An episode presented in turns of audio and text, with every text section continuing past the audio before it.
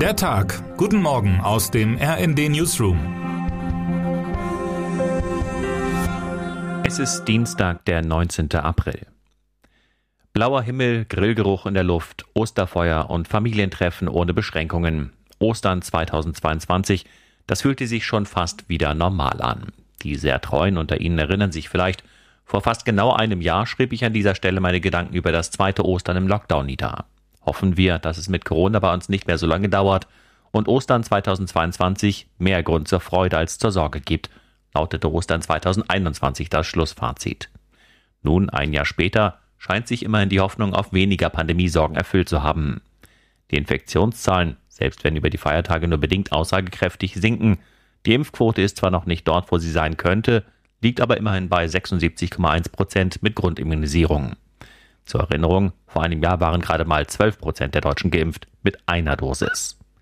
Die Pandemie ist nicht verschwunden, aber sie verliert für viele ihre größten Schrecken. Und auch in anderen Ländern kehrt die Freude zurück, etwa in Brasilien, wo in Rio de Janeiro nach zwei Jahren wieder Karneval gefeiert wird. Noch immer gibt es hierzulande aber nicht für alle Altersgruppen einen zugelassenen Impfstoff, für die vier Millionen Kinder unter fünf Jahren etwa. Trotz aller Lockerungen, davon, dass sich jeder, der will, impfen lassen kann, kann noch nicht die Rede sein.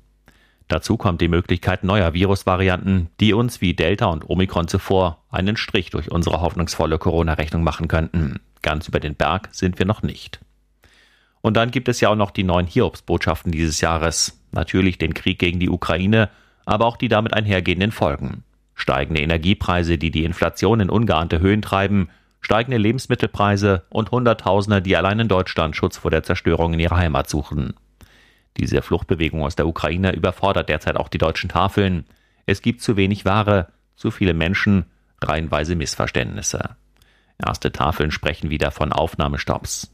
Das sind Herausforderungen, die wir so noch nie hatten, sagt der Vorsitzende von Tafel Deutschland Jochen Brühl gegenüber meinem Kollegen Jan Sternberg, der der Frage nachgegangen ist, ob sich an den Ausgabestellen für gerettete Lebensmittel bereits die Verteilungskämpfe der kommenden Zeit zeigen.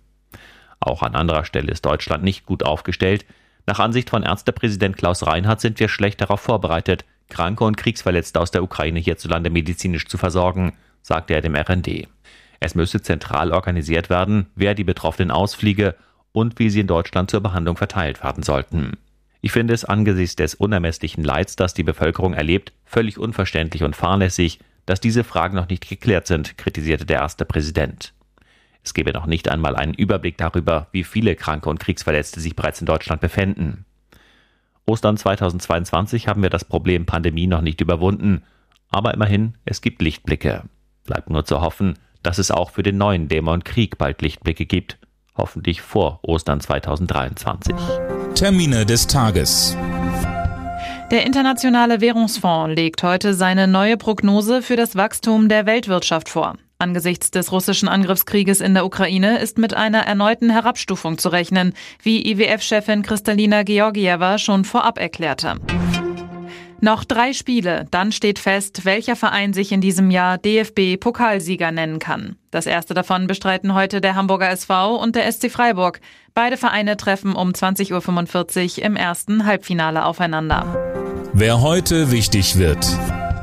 Frank Elstner ist einer der bekanntesten und erfolgreichsten Moderatoren Deutschlands. Am heutigen Dienstag wird der Wahlbaden-Badener 80 Jahre alt.